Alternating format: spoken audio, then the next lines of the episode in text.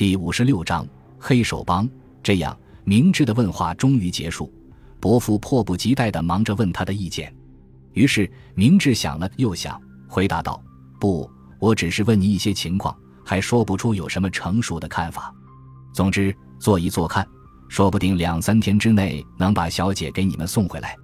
且说，由伯父家中出来，我们两个人肩并肩地走向归途。那时，我准备了很多话，想了解一下明智的想法。”可是他却说，侦查只不过刚刚有了点头绪，至于今后怎么做，他一句也没有说。第二天，我吃过早饭，立即到明智的住处，因为我非常想知道他对这一案件的想法以及解决这个案件的途径办法。我想象着他埋首在书籍堆中，聚精会神、冥思苦想的样子。由于我们俩关系非常密切，我只和纸烟铺的老板娘打了个招呼。就急着要登上去明治屋子的楼梯，这时有人叫住了我：“啊，今天他不在呀，很少见的今天他一大早就到什么地方去了？”我多少有点吃惊的问他到什么地方去了，据说并没有留下什么话，大概已经开始工作了吧。尽管这样，经常早晨睡懒觉的明治，这次能这么早的外出办事是过去很少有的。我这样想着，又回到我住的公寓。因为我有些不放心，隔一会儿又来找明智，但是去了几遍，明智都没有回来。最后等到第二天的中午，还没有见他回来，我有些担心起来。纸烟铺的老板娘非常着急，到明智的屋子里看是不是留下了什么字条，结果也没有。我觉得应当把这个情况告诉伯父，便马上到伯父家。伯父伯母夫妻两人还是那样在佛祖前念经的。我说明情况。伯父、伯母大吃一惊，这回不是连明智也被强盗弄走了吧？因为是请他侦查这个案件的，所以连我们也有很大责任。如果真的发生了那样的事情，对明智的母亲可怎么交代呢？伯父全家又慌张起来了。我本来对明智十分信赖的，认为他万无一失，不会出什么问题，却也被周围的恐慌情绪所感染，也担心起来。在束手无策中，时间划过去了。可是，当下午我们齐聚在伯父的饭厅里，正左思右想，拿不定主意的时候，送来了一封电报：“富美子同行，现出发。”这出乎意料的电报是明智从总代千叶拍来的，我们都高兴得情不自禁地喊起来：“明智平安无事，女儿也能回来。”无精打采、死气沉沉的一家立刻变得活泼热闹起来。就像要迎接新嫁娘一样，我们都焦急地等待着。当笑容满面的明智出现在我们眼前的时候，已经是傍晚时分了。脸庞稍稍有些消瘦的富美子跟在他的后面。由于伯母怕富美子疲劳，只让她回到卧室躺在床上休息。为了表示祝贺，我们面前送来了事先准备好的酒菜。伯父夫妻殷勤地握着明智的手，让他到上座。千百遍地说着感谢的话，那是一个十分危险的案件，对明智的感激是毫不过分的。对手是动员了国家的警察力量，也长期未能奈何他的黑手帮。尽管明智是侦探名家，但这么快、这么轻而易举地把女儿领回来，这是谁也没有想到的。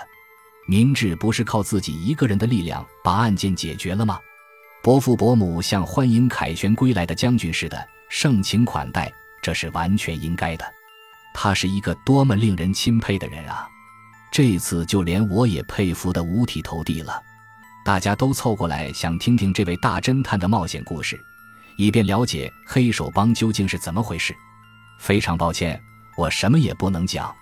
明智表现出有些为难的样子说：“尽管我多么鲁莽，但一个人总是不可能把那些强盗都逮捕起来的。我经过种种考虑的结果。”想出了一个极为稳妥的把你家小姐救出来的办法，也就是说，让强盗无条件的退还一切的办法。这样，我便和黑手帮有了个约定，即黑手帮方面送回你家小姐，退还一万元赎金，同时保证将来也绝不对你家动手。我呢，不仅有关黑手帮的事一概不对外人讲，同时保证将来也绝不参与逮捕黑手帮的活动。我想，只要府上蒙受的损害得到补偿，那我的任务就算完成了。所以我想适可而止，免得稍一疏忽出现不好收拾的局面。于是我便答应了强盗的要求回来了。因此，请你们不要向我询问关于黑手帮的一切情况。这是那笔一万元现款，请你查收。这样说着，他把用白纸包着的一万元交给了伯父。特别感兴趣的侦探经过听不到了，但我并没有失望。对伯父他们也许不能说再怎么严肃的约定。对于像我这样的好朋友，他会如实的告诉我的。这样一想，我便急不可耐的盼着酒宴快点结束。对伯父夫妻来说，只要自己一家平安，逮捕不逮捕强盗那是无关紧要的。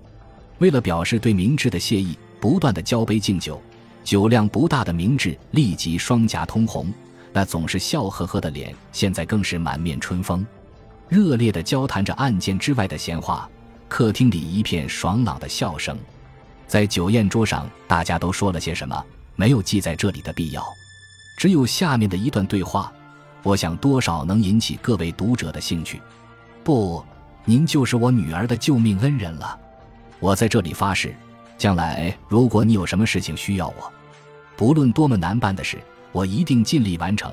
你看怎么样？现在你有什么事需要我办吗？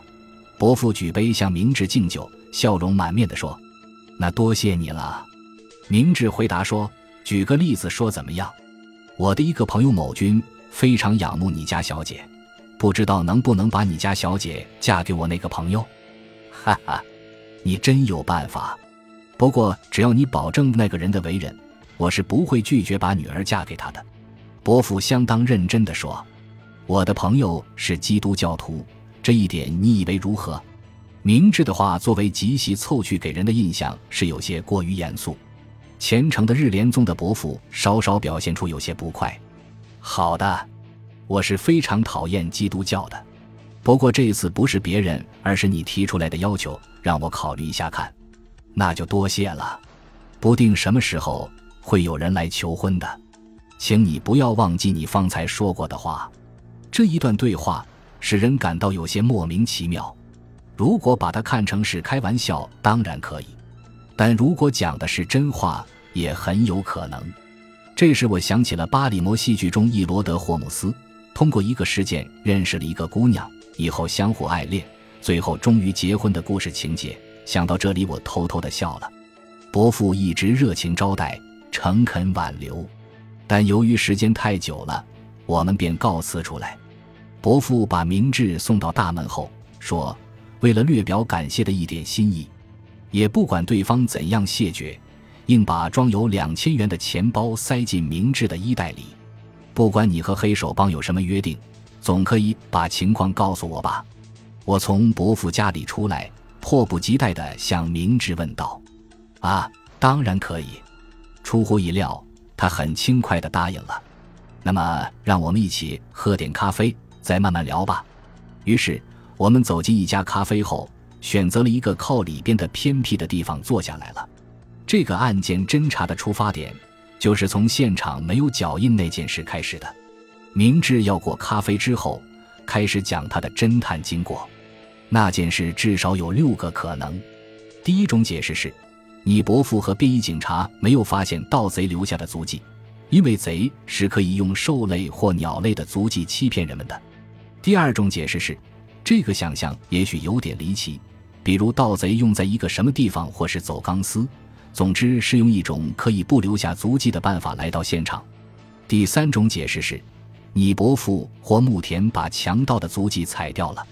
第四种解释是，也许是非常偶然的巧合，你伯父或木田的鞋和强盗的鞋一样。这四种经过现场的仔细侦查是可以弄明白的。再有第五种解释是。强盗并没有到现场来，也就是说，你伯父出于他的什么需要而演出了这场独角戏。第六种解释是，木田和强盗是一个人。总之，我感到有到现场侦查一下的必要，就在第二天立刻到替草原去了。如果在那里没有发现第一到第四种情况的痕迹，那么就只剩下第五和第六两种可能，这样侦查的范围便可以大大的缩小。可是。我在现场有一个新的发现，那些警察有一个很大的疏忽，原来地面上有许多被什么坚硬的东西扎了似的痕迹，特别是这些痕迹全都藏在你伯父的脚印，更多的是在牧田的鞋印之下，乍一看是很不清晰的。看到这些，在我脑海里萦回的种种想象中，忽然想起一件事，真是一个出色的想法呀！那就是和学仆木田的瘦小身躯非常不相称的宽大的丝绸腰带。不是打着一个很大的结子捆扎起来的吗？从后面看起来稍稍显得有点滑稽。我偶然想起了这件事，这样我好像什么都明白了似的。感谢您的收听，喜欢别忘了订阅加关注，主页有更多精彩内容。